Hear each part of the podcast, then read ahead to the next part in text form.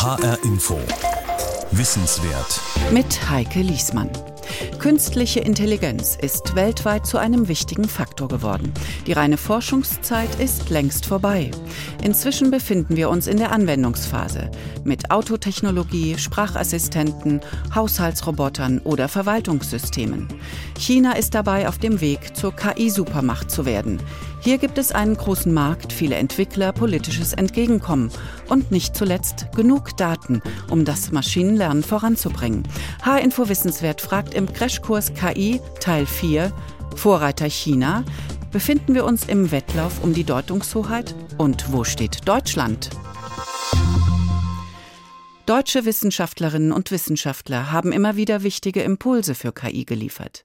Jan Eggers hat mit Unternehmern und Forschern gesprochen, um herauszufinden, wo stehen China, die USA und welche Rolle spielt Deutschland im Wettbewerb um KI. Mit dem Philosophen Thomas Metzinger zum Beispiel, der sich seit den 1980er Jahren mit künstlicher Intelligenz beschäftigt. Ich weiß noch genau, das erste Seminar, das ich nach meiner Doktorarbeit in Frankfurt am Main halten durfte, 1987 hieß Künstliche Intelligenz und Philosophie. Und ich erinnere mich noch sehr daran, dass ich mit klopfenden Herzen zu meiner ersten Lehrveranstaltung gegangen bin. Thomas Metzinger erzählt das, Professor für Philosophie in Mainz. Er ist inzwischen einer der bedeutendsten Denker, wenn es darum geht, welche Fragen wir uns zu KI stellen müssen. In dieser Rolle werden wir ihn später noch besser kennenlernen. Vor allem aber ist er jemand, den der Gedanke fasziniert. Es gibt eine Technik, mit der man menschliche Erkenntnisprozesse simulieren kann. Und er trifft 1987, damals bei seiner ersten Lehrveranstaltung in Frankfurt, auf eine Studentenschaft, die diese Faszination nicht teilt. Der Raum war schwarz mit Leuten und vor der Tür war eine Traube mit Leuten und ich hatte Schwierigkeiten, mich überhaupt nur durchzukämpfen nach vorne in dem Seminarraum. Äh, es waren nämlich sozusagen alle angetreten, um das zu verhindern, äh, was sie noch nicht kannten. Also alle hatten das Gefühl, wir wissen nicht, was künstliche Intelligenz ist, aber das muss was protofaschistisches sein und da muss man hingehen. Und äh, so war das 1987. Typisch deutsch? Diese Abwehrhaltung, dieses erstmal dagegen sein, prägt das nicht bis heute unsere Haltung zur KI? So haben es mir Forscher und Unternehmer geklagt. Aber die kritische Haltung, sie könnte auch zum Exportvorteil für deutsche KI-Technologie werden, zu einer spezifisch deutschen Stärke. Damals, als der Philosoph Thomas Metzinger seine erste Lehrveranstaltung hält, liegt das Big Brother Jahr 1984 gerade drei Jahre zurück. Die geplante Volkszählung hat Proteste ausgelöst. Die Gegner ziehen bis vors Bundesverfassungsgericht und erreichen dort einen Urteilsspruch. Wir haben ein Grundrecht auf die Herrschaft über unsere eigenen Daten. Als hätten die Richter geahnt, welchen Wert diese Daten eines Tages entwickeln und dass sie einmal zu den Faktoren werden, die die KI-Revolution möglich machen. Ein Urteil, das wegweisend ist, auch dazu später mehr. Amerikanischer Optimismus liefert jedenfalls die Grundlage für das, was wir heute künstliche Intelligenz nennen. Artificial Intelligence. Der Begriff ist eine Anmaßung, entstanden im Vorfeld einer Forscherkonferenz 1956, die der junge Mathematiker John McCarthy am Elite College Dartmouth einberuft. Es geht darum, wie man Computer dazu bringen kann, Muster zu erkennen und zu lernen. Und viele der Ideen, die die Forscher damals entwickeln, erweisen sich bis heute als wegweisend. John McCarthy denkt sich das Etikett künstliche Intelligenz für diese Forschung aus und der Name bleibt hängen, ebenso wie der fast grenzenlose Optimismus der KI-Pioniere in den USA. John McCarthy has joined us, one of the pioneers in the field of artificial intelligence. Das ist schon ein paar Dutzend Jahre später, 1984. Die großen Versprechungen haben sich bisher nicht erfüllt. Der Erfinder des Begriffs künstliche Intelligenz wird gefragt, wie klug Maschinen werden können. Well, I see no limit short of uh, human intelligence and uh, then with faster machines, one could uh, do the equivalent that a human could do in a short time, in a very long time. Immer schnellere Maschinen bringen den Durchbruch. Tatsächlich liegt McCarthy mit dieser Vorhersage zum Teil richtig, auch wenn es noch mehr als zwei Jahrzehnte dauern soll. Damals wird in Deutschland mit Mitteln des Bundes und der Industrie das Deutsche Forschungszentrum für künstliche Intelligenz gegründet. Andreas Dengel leitet heute den Standort Kaiserslautern des DFKI, kennt die Anfänge und was sich bis heute daraus entwickelt hat. Aber in jüngerer Zeit, sagen wir Anfang der 2000er, haben sich äh, die Datenmengen äh, sehr stark verändert. Also haben wir heute unheimlich große Datenmengen.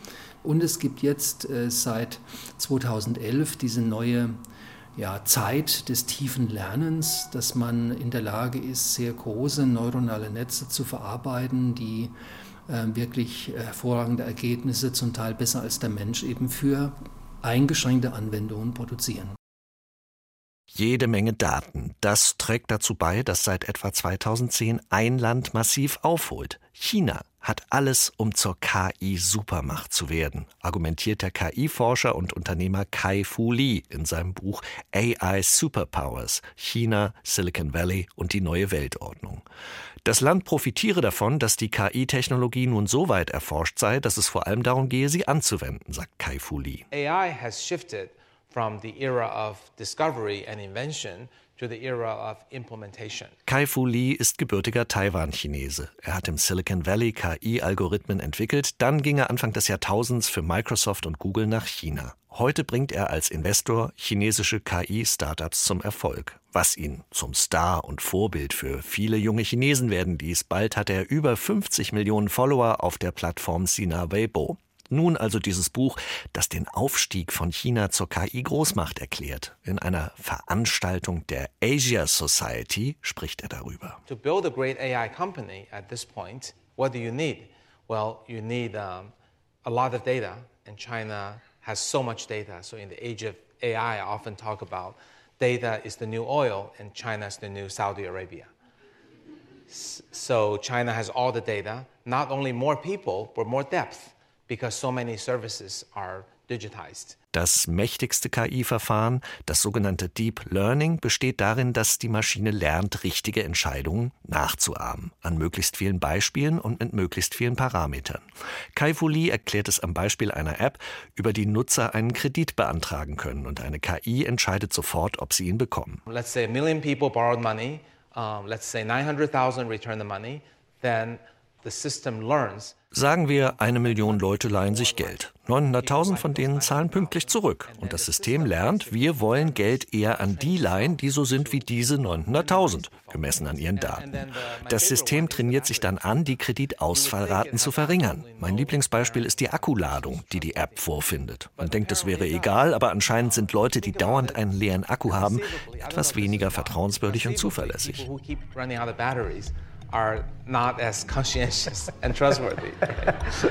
Die Digitalisierung hat in China erst mit dem Smartphone richtig eingesetzt. Smartphones sind stärker verbreitet als stationäre Computer und sie werden für wirklich beinahe alle Dinge des täglichen Lebens genutzt. Wer in einem chinesischen Supermarkt ist, sucht oft vergeblich nach Kassen. Bezahlt wird über das Handy. China ist nicht nur ein riesiges Datensammel- und Experimentierfeld, es ist auch ein gewaltiger Markt, der nun wie ein Gewächshaus wirkt für das Wachstum weiterer KI-Firmen zumal chinesische Unternehmer nach Beobachtung von Kai Fu Lee wesentlich durchsetzungskräftiger sind als ihre Kollegen in den USA und Europa, weil sie nämlich sonst im brutalen chinesischen Markt nicht überleben könnten. Es ist die Entschlossenheit, Arbeitsethik, das unbedingte Gewinnen wollen, alles tun, damit mein Produkt nicht abgekupfert werden kann. Vielleicht nicht so innovativ, aber wenn ich Kunden das anbiete, werden sie es nehmen.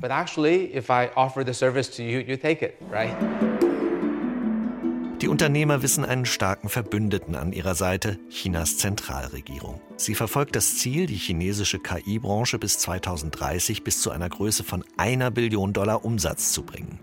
Kai Fu Lee nennt ein Beispiel für staatliche Politik. Selbstfahrende Autos sind ein großes Versprechen der KI, das aber bislang unter anderem noch daran scheitert, dass man sie in den gewachsenen Verkehrsnetzen dicht bevölkerter Städte noch lange nicht allein fahren lassen möchte. For example, uh, China is building a, a new city called Xiong'an. Zum Beispiel wird gerade eine neue Stadt gebaut namens Chongan, so groß wie Chicago, die für selbstfahrende Autos entwickelt wird. Die Innenstadt hat zwei Ebenen, eine für Fußgänger, eine für Autos. Und damit vermeiden sie das Risiko tödlicher Kollisionen, die schlimmsten Unfälle, die passieren können. Und es ist ein cleverer Entwurf. Die meisten Probleme beim autonomen Fahren, zum Beispiel der tödliche Tesla-Unfall, waren eine Folge schlechter Lichtverhältnisse. Wenn Sie das selbstfahrende Auto in einen zuverlässig ausgeleuchteten Keller sperren, bekommen Sie die Technik schneller zum Laufen. Chinas autoritär geprägte Regierung setzt auch ihre gesellschaftlichen Vorstellungen mit Hilfe der KI-Technologie durch. Bislang ist zwar noch kein nationales Social Scoring System in Kraft, aber es ist erklärtes Ziel der chinesischen Regierung, das zu installieren. Überwachungskameras können mit KI-Gesichtserkennung in Minuten schnelle ganze Städte durchsuchen. In einer Demonstration für die BBC 2017 brauchte die Polizei nur ganze sieben Minuten, um einen BBC-Reporter mittels Gesichtserkennung zu finden. Auch die muslimische Uiguren-Minderheit wird mit KI-Hilfe unterdrückt. Der Konzern Hikvision verkauft Kameras, die eine KI-basierte Uigurenerkennung eingebaut haben. Und auch die Polizei bekommt Unterstützung durch Algorithmen, um mögliche Unruhestifter zu identifizieren und zu verhaften. Der Arm der kommunistischen Partei reicht auch in die chinesischen Großkonzerne. Die können es vom Umsatz her gesehen mit amerikanischen Unternehmen wie Facebook bald schon aufnehmen. Der Suchmaschinenkonzern Baidu, Tencent, der Konzern hinter der Allzweck-Messenger-App WeChat, der TikTok-Anbieter ByteDance, Alibaba, bei uns bekannt für die gleichnamige Handelsplattform nach eBay-Vorbild, aber Alibaba ist auch Anbieter eines Bezahlsystems und Eigentümer des Logistikkonzerns Didi, der sein einstiges Vorbild Uber in vielen Märkten längst überholt hat. Sie stehen den US-Riesen gegenüber. Google, Amazon, Facebook, Microsoft, IBM. Kai Fu Lee schätzt, dass diese Großkonzerne in Zukunft die Welt unter sich aufteilen werden. In fünf Jahren werden die USA weiter Europa, die englischsprachigen Länder und Japan dominieren, die entwickelten Länder. China hat gute Chancen in Südostasien, möglicherweise in Indien, wahrscheinlich im Nahen Osten und definitiv in Afrika. Southeast Asia uh, possibly India, uh, probably uh, Islamic countries, especially Middle East, and definitely Africa. Von den großen Reichen zurück in die Provinz nach Kaiserslautern zu Andreas Dengel, dem Professor am DFKI. Wird ihm nicht Angst und Bange beim Anblick der Giganten in Übersee? Wir haben durchaus eine Handvoll, ein halbes Dutzend herausragende Institutionen in der KI, aber das ist nur die Spitze. Und äh, wenn wir in Deutschland äh, die KI weiter etablieren und ausbauen wollen, ist es wichtig, stärker in die Breite zu gehen. Der Forscher lobt die KI-Strategie der Bundesregierung, die seit einem Jahr genau darauf zielt. Aber das äh, Produzieren von, von schönen Texten und, und wichtigen Statements ist zwar einerseits gut, aber solange man das Ganze nicht hinterlegt mit Maßnahmen in genügender Breite und Spitze, reicht das nicht. Chancen sieht Andreas Dengel in der Landwirtschaft, in der Pharmaforschung und dort, wo die deutsche Wirtschaft ohnehin ihre Stärke hat, im Maschinenbau, im Mittelstand. Wir haben den Vorteil, dass wir nicht diese konsumerorientierten großen Firmen haben, sondern eher in dem B2B, also zwischen Firmen selbst, eben ähm, eine ganze Menge an KI entwickeln können, wieder so ein Ökosystem generieren kann, was eben eher diese Mittelstandsorientierung mit Spezialdaten hat. In Frankfurt am Main sitzt ein Unternehmer, der eine ganz ähnliche Nische für seine Firma sucht. Chris Boos, Gründer und Chef der Firma Arago. Sie setzt genau da an, bei den Daten des Mittelstandes, und baut ein System, mit dem etwa die Erfahrungen eines Maschinenbauers so kodiert werden können, dass ein Computer sie versteht und lernen kann, sie in der Reparatur oder im Verkauf automatisch anzuwenden wir haben enorm viel Wissen hier. Also äh, da, wo ich Kai Folie widersprechen würde, ist, dass Europa gar keine Rolle spielt. Europa spielt deswegen eine Rolle, weil hier in den Unternehmen und dadurch in den Menschen so viel Wissen gespeichert ist. Und jetzt können wir einmal sehr viel Geld verdienen, indem wir uns entscheiden, an wem wir die Unternehmen und das Wissen verkaufen wollen, an die Chinesen oder die Amis. Oder wir könnten mal unseren Arsch aus dem Sessel kriegen und das Wissen selber anwenden. Chris Boos hat das Buch von Kai Fu Lee aufmerksam gelesen und er hat selbst beobachtet. Wir reden hier über, wie viele Professoren brauchen wir und in China wird es einfach gemacht. Schlechte Qualität manchmal und dann kommt die schlechte Qualität und sagen wir, okay, mach mal nochmal, hat nicht gepasst und machen es besser. Schritt für Schritt zu immer besserer Technologie. Iterieren, ausprobieren mit Energie, viel Geld und politischer Unterstützung. Und trotzdem glaubt er, der Weg, sich im KI-Zeitalter zu behaupten, liegt gerade nicht darin zu werden wie die Chinesen oder die Amerikaner. Ich glaube, das ist ein Wettstreit der Gesellschaftsmodelle. Ja? Also wir haben einen amerikanisches Gesellschaftsmodell, was auf Profitmaximierung ähm, ausgelegt ist. Ja, da kann man jetzt polemisch sagen, für die ist allgemeine Krankenversicherung schon Kommunismus. Ja. Und wir haben ein chinesisches Gesellschaftsmodell, was auf gesellschaftliche Kohärenz ausgelegt ist. Also nichts mit individueller Freiheit und Menschlichkeit und sonst irgendwas, sondern alle sollen ein Schwarm werden. Und das ist in beiden Fällen kulturell komplett akzeptiert. Ja. Ich glaube, da liegt der riesige Vorteil, den Europa haben kann. Wir haben ein Gesellschaftsmodell, was sich um den Menschen dreht um den Menschen in der Gesellschaft. So das klassische humanistische Bild, wo wir sagen, wir müssen weder einen Schwarm haben, noch brauchen wir totale äh, Freiheit, die dazu führt, dass, dass es einfach oben und unten gibt, sondern wir möchten ein, ein humanistisches Menschenbild haben und wir wissen, dass wir uns das nur leisten können, wenn wir eine starke Wirtschaft haben. Humanistische KI, was könnte das bedeuten? Ist das mehr als ein frommer Wunsch? Zeit, zu Thomas Metzinger zurückzukehren, den wir zu Anfang dieser Sendung kennengelernt haben. Er ist kein Informatiker, sondern Philosoph, kennt sich aber mit der technischen Seite bestens aus. Und er weiß, eine Ethik für KI zu entwickeln, ist auch deshalb schwierig, weil wir es mit unterschiedlichen Kulturen zu tun haben.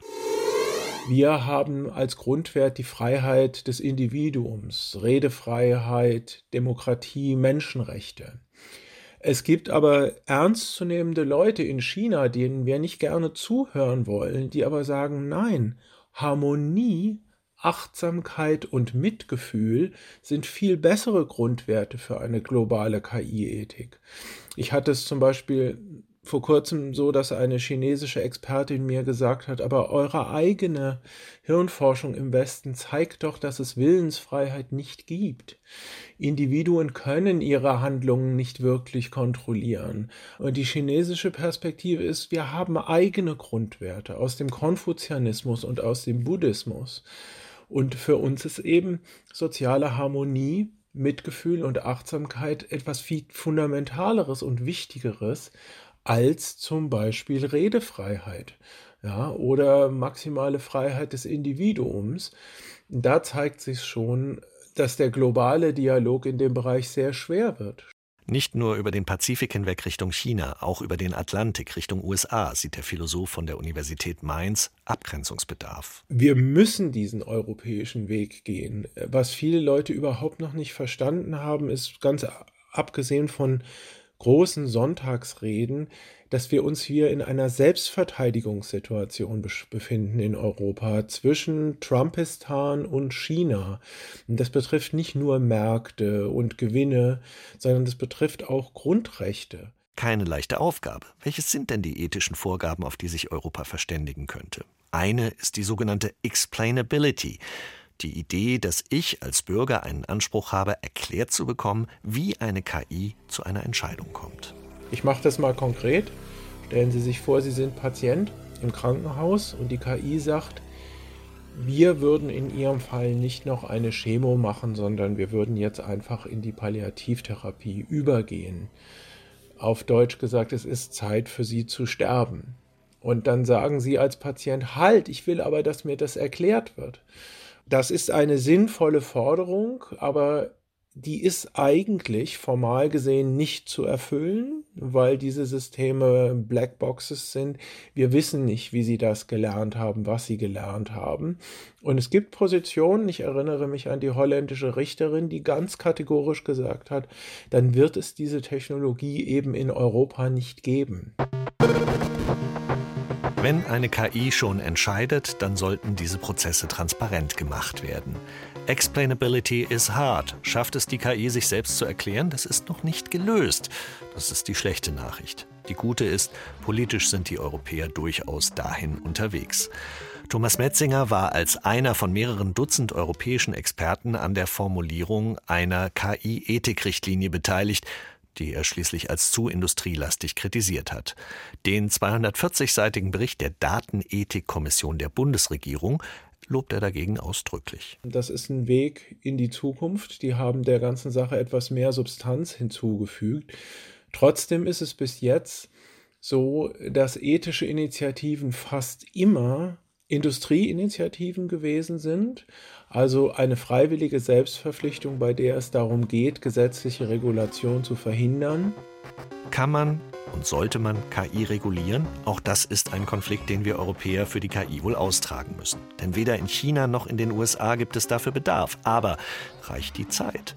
An der TU Darmstadt arbeitet Christian Kersting, Professor für Maschinenlernen und als erster Träger des deutschen KI-Preises des Wirtschaftsmagazins Bilanz könnte man ihn als eine Art Star der deutschen KI-Forschung bezeichnen.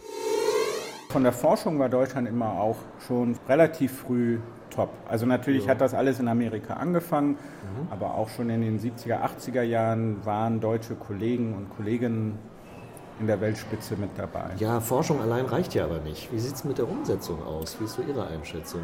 Ja, sicherlich haben wir in der Umsetzung in Deutschland noch was nachzuholen im Vergleich zu anderen mhm. Ländern, aber es ist auch nicht so, dass gar nichts passiert.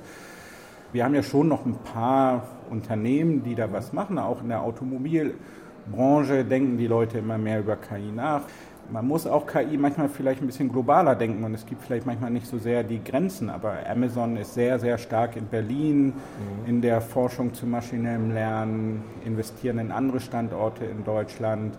IBM kommt jetzt mit dem Quantumrechner zusammen, mit Fraunhofer zusammen. Also ich glaube manchmal, okay, wir haben vielleicht nicht die Big Five aus Deutschland, aber auf der anderen Seite glaube ich, müssen wir vielleicht auch erstmal ein bisschen Imagepflege mal betreiben und mal nach außen gehen und zeigen, was wir Tolles haben. Weil Sie Amazon erwähnt haben, das, das sind ja schon Riesen und auch Riesenmengen Geld, die da in Bewegung sind. Amazon, Google, Microsoft, IBM, Facebook, auf der anderen Seite Baidu, Tencent, Alibaba natürlich.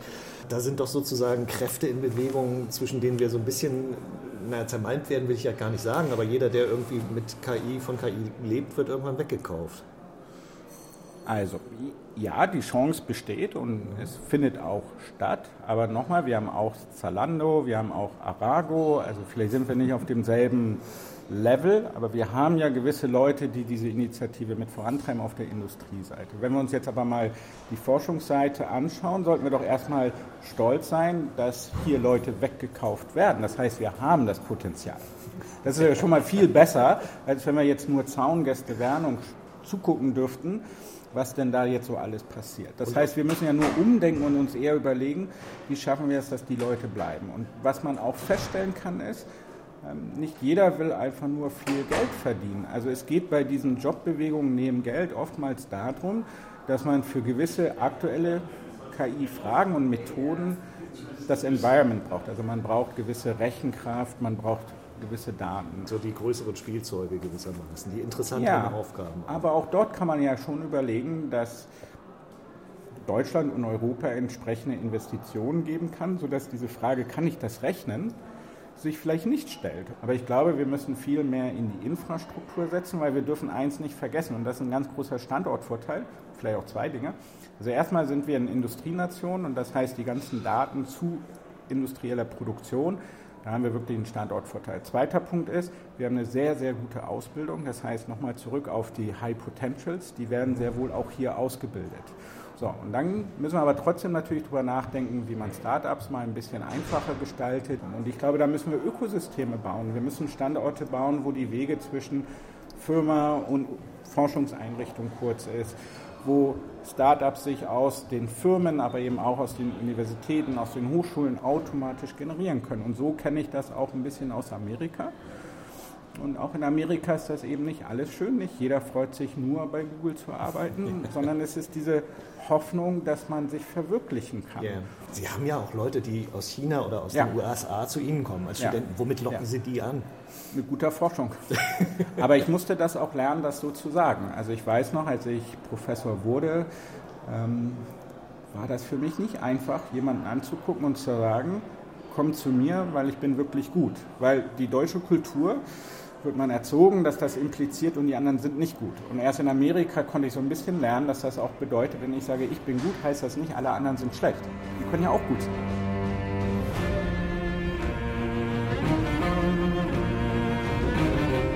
Nischen suchen und finden, selbstbewusst auftreten, dafür sorgen, dass die Erkenntnisse aus der Forschung von Unternehmern angewandt werden können und sich nicht scheuen, einen humanistisch inspirierten Sonderweg zu nehmen so kann es mit der Zukunftstechnologie KI auch in Deutschland weiter was werden. Die Zukunftstechnologie künstliche Intelligenz und die Rolle Deutschlands. Das war H-Info Wissenswert mit dem Crashkurs KI Teil 4 von Jan Eggers. Alle vier Teile finden Sie als Podcast auf hinforadio.de und in der ARD Audiothek. Für Schulen in Hessen stehen alle Sendungen als Unterrichtsmaterial kostenfrei zur Verfügung. Mein Name ist Heike Liesmann.